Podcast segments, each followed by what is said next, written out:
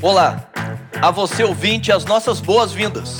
Você está no Labcast, o podcast que fala sobre marketing digital, audiência, ferramentas e até mesmo sites. Aqui tratamos sobre tudo o que é importante no mundo digital para você e para sua marca. O Labcast é um oferecimento da Lab2B, agência de resultado. Eu sou Demetrios Decotini e dividindo a mesa comigo está o Apolo Lira. Tudo bem, Apolo? Fala, Jimmy! Vamos para mais um episódio aqui no nosso Labcast. Perfeito, Apolo. O que acontece depois da conversão do site? Esse já é o tema de hoje. Já começamos? Esse já é o tema, já começamos. Vamos, Vamos lá. eh, sem mais delongas. Vamos lá. Vamos lá. Eu acho que o que é importante a gente falar quando, é, quando a gente pensa na conversão de um site. Né? Muitas pessoas que às vezes estão nos ouvindo hoje têm um site é, ou estão com as suas marcas é, gerando lead, convertendo, é, gerando tráfego na internet de alguma forma, né? atendendo pacientes, gerando venda. E às vezes eles não se preocupam com novamente a jornada do usuário. Então, converteu, preencheu um formulário, baixou um material, é, tudo que gera essa conversão merece atenção de nós empreendedores e por isso que, claro, a gente vai precisar sempre manter um sistema simples de comunicação e interação. E aí é por isso que a importância desse, desse episódio, desse podcast de hoje. É, eu fico impressionado quantas vezes a gente menciona a simplicidade como, como norte para todos os processos e como a gente sempre menciona a falta, muitas vezes, de foco no cliente, naquilo que ele precisa. Você tem que se preocupar com a jornada do teu cliente, entender a jornada desse usuário, como o Apolo falou, do paciente, do cliente, do lead, o que for. E o processo de recebimento do contato é que inicia todo esse processo, inicia toda essa questão. E é isso que é importante, né? É importante que você já tenha previsto já no teu site qual é o fluxo de informações, qual é o fluxo de interação que vai acontecer. E aí eu acho que a gente voltar naquele discurso lá de trás que o pai falava pra gente, sabe? É, não faz aquilo com os outros que você não quer. Exato. né? Então não vamos fazer com os outros aquilo que a gente não gostaria que fizessem com a gente, sabe? É, então por isso que é um pouco da gente pensar rapidinho nesse fluxo. Então, seria o quê? É, mandou um contato para o site, teve uma resposta daquele usuário, aquele usuário recebeu um e-mail falando: olha, recebemos a sua notificação, recebemos o seu contato, estamos trabalhando para isso. Por que, que é importante esse double check que a gente fala? É justamente porque um, um, um, um usuário do seu site fez uma ação que a gente chama como a maior ação possível dentro de um site, que é essa ação de conversão, e ele precisa receber um feedback que você também recebeu aquela informação, que tem alguém trabalhando por aquilo, que existe uma próxima etapa. E aí você tem mensagens de e-mail simples que você consegue responder apenas assim: olha, obrigado por ter recebido aquela mensagem, obrigado por ter enviado essa mensagem, estamos trabalhando para retornar o seu contato. Como também você tem fluxos de interação com o seu usuário que podem partir dessa conversão. Então, o que eu estou falando de fluxo? É você mandar um primeiro e-mail agradecendo, mandar um segundo e-mail falando um pouco mais da sua jornada de produto, do que você vende. Então, você consegue, de uma interação que a gente acha que é pequena, a gente começa a fortalecer essa relação entre o usuário, a marca, o site ou o canal que está recebendo ali aquela conversão. Perfeito. Então, Apolo, eu vou tentar sintetizar esse processo de recebimento de contato e vou tentar trazer aqui algumas provocações, algumas perguntas para nossa audiência começar a orientar o processo dele, como melhorar esse aspecto da resposta da chegada desse lead. Vamos lá. Primeiro, tem uma página de obrigado, site? Segundo, tem um e-mail de obrigado? Você retorna para esse usuário ou lead em quanto tempo? Venda é velocidade, a gente fala muitas vezes isso aqui. A resposta ela sempre tem um template, um padrão. Se for uma empresa, a próxima pessoa ou área sabe o que vai fazer, é fundamental você fazer essas perguntas, né? Isso é um processo. Isso é o que a gente chama de processo de recebimento de contato é simples, né? Não é um processo grande que você precise de várias páginas. Não, isso você consegue fazer num rascunho de papel, né? Você consegue pensar um pouco mais nesse fluxo, entender para onde esse usuário vai e principalmente não deixar ponta solta, né? Não deixar o usuário que converte sem um tipo de retorno, sem uma informação. Você falou sobre a página de obrigado. Muito bacana e muito importante para os dias de hoje. Na página de obrigado, a gente vai colocar aquelas tags de monitoramento, o pixel de conversão, o pixel do Google Ads, o pixel do Facebook Ads. Por que, que é importante isso? Porque a gente fala para esses sistemas que a gente gasta dinheiro investindo em publicidade qual é o comportamento daquele usuário que a gente gostaria que retornasse ao nosso site, que fizesse aquele passo a passo. Então, por isso, quando você pensa nessa mecânica, é importante. Pensou, por exemplo, em colocar aqueles anúncios perseguidores né, para o seu usuário depois dele entrar em contato com você?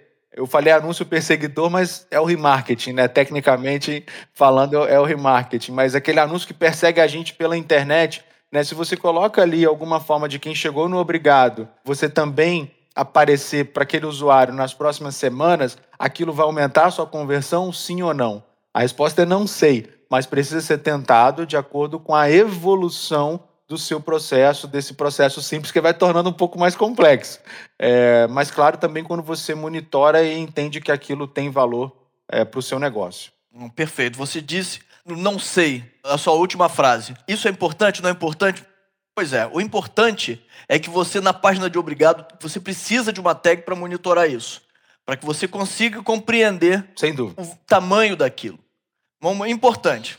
Uma tag no Google Analytics, você pode colocar essa página de obrigado como uma meta dentro do Google Analytics, então ele já começa a calcular para você uma conversão ali do site automaticamente, não é, não é complicado. E é um processo simples, né, Paulo? É simples, é simples. É, é justamente a gente chamando a atenção do empreendedor, da área de marketing da empresa, para pensar nisso, tá? Porque é importante e, e, sempre a gente vê esse conjunto básico de coisas acontecendo é, sendo algo essencial para o resultado final. Né? Então, isso é básico, gente. Isso aqui é simples o que a gente está falando, não é difícil colocar em prática mas não ter isso é, não vai deixar você evoluir para a comunicação mais avançada com, o teu consumidor final. Perfeito, perfeito. Apolo, então, vamos lá. Dois pontos são fundamentais. Criar esse processo de recebimento, certo? E entender qual é a jornada do cliente. É fundamental. Agora, como é que a gente começa esse processo? Bom, então, como eu falei, é simples, dá para começar num papel de, num papel de pão, né, numa folha em A4, dá para a gente começar esse, esse, esse processo. E a gente, como qualquer processo que você vai elaborar, você começa com uma série de perguntas. Né? Então, o processo ele é isso, você vai perguntando para fazer você estruturar. Então, qual é a etapa? Ah, é um contato, então eu vou falar com o meu cliente, eu vou retornar um e-mail para ele, eu vou retornar esse contato numa ligação, né? Qual é o gatilho que faz algo passar para frente? Né? Então, beleza, esse, esse meu paciente eh, me mandou um e-mail no site hoje com uma dúvida. O que, que eu faço depois? Né? Então, ter isso mais claro. Né? E quem faz o quê? Você tem uma secretária, você tem uma área de vendas, você tem uma área de, de pré-venda que qualifica esse lead, quer dizer, então, é, aqui a gente não vai conseguir trazer um, um processo padrão porque realmente esse padrão ele vai variar de acordo com cada realidade de quem está aqui nos ouvindo. Mas a, as perguntas elas são mais ou menos essas: etapas, os gatilhos, quem faz o que nesse processo. Você vai utilizar alguma tecnologia nesse processo ou não? Então você vai ter alguma forma de automatizar parte desse processo. Como é que isso vai ser monitorado? Né? De quanto em quanto tempo você vai ver se você está recebendo esse, essas informações, essas mensagens ou não? Né? Em quanto tempo você vê, por exemplo, que é, talvez você fique muito tempo sem receber alguma mensagem, alguma conversão, e aquilo pode ser um problema no seu site. Né? Pode ser um problema técnico, né? um vazamento técnico, que a gente. Por isso que é importante é, é, falar disso, né? Exato. É, e no final, né, o que a gente vê é a, é a necessidade da criação desse sistema de trabalho. É, então, se é um processo de geração de lead, é, então o que, que a gente vai fazer depois dele enviar esse contato para a gente? A gente qualifica com um e-mail, com uma ligação, passa para frente, né, passa para o lado, passa para quem? Né? É um suporte? Ok, o, o, cliente foi atendido, o cliente recebeu é, com sucesso ali a nossa comunicação, a nossa mensagem, a gente conseguiu interagir com ele no tempo correto. Né? Então, acho que no final é isso, é a gente conseguir criar dentro desse processo uma espécie de um sisteminha de trabalho e que contemple do primeiro momento da chegada, do recebimento desse lead até o momento final. Quem faz o que é fundamental, como você já mencionou.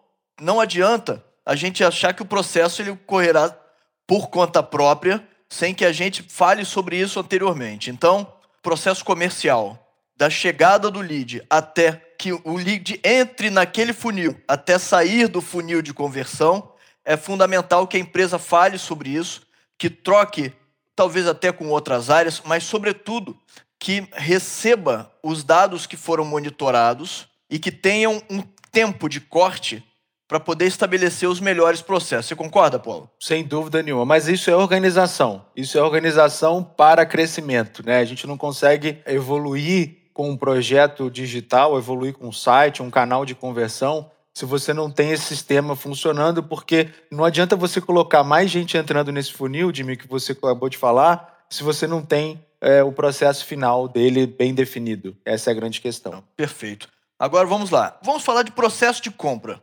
certo? Se for um processo de compra, tem marcas que enviam e-mail de obrigado pelo seu pagamento. Exatamente. É muito interessante isso. Exatamente. E isso é muito simpático, né? Isso mostra o que, Apolo? Isso mostra que alguém pensou no cliente. Quem faz muito isso é, como marcas que a gente já conhece, geralmente vão para o consumidor final. Né? Eu acho que marcas que pensam no consumidor final, por exemplo, a Apple é o que é porque ela tem uma filosofia de é, criar produtos para quem paga por ele.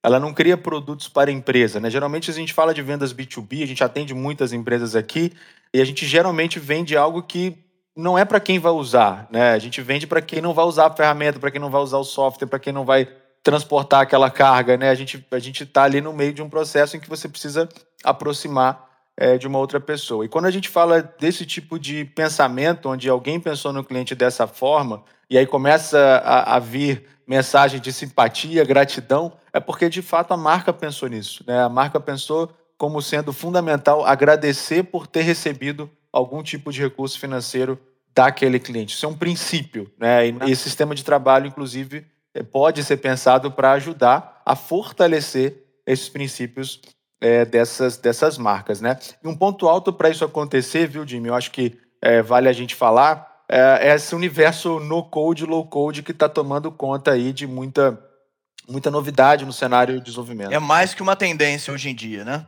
É, a gente já teve acesso a algumas pesquisas que 70% dos investimentos em, em novos softwares já estão sendo ferramentas low code e no code, até pelo próprio custo de desenvolver que cada vez se torna mais alto. Né? O desenvolvedor é mais caro, a infraestrutura é certo. é mais cara, manter a infraestrutura é mais caro, manter o desenvolvedor é mais caro. Tudo isso vai ficando uma complexidade maior. Então, nesses tipos de sistemas de trabalho, vale você também considerar, quem não está trabalhando com nenhum tipo de tecnologia, considerar no seu processo colocar alguma. A gente até aconselha duas aqui, que é o Pipefy, é, mais voltado para processos de maneira flexível, é, e o Pipedrive, que é mais voltado também para a área comercial, já um CRM de venda extremamente robusto, com mais de 10 anos de, de, de, de ferramenta, é, mas que hoje também evoluiu para vários processos é, que fazem parte da venda, né, que não é só o funil de vendas e você conseguiria também organizar é, parte da gestão dentro desses softwares. Não, excelente.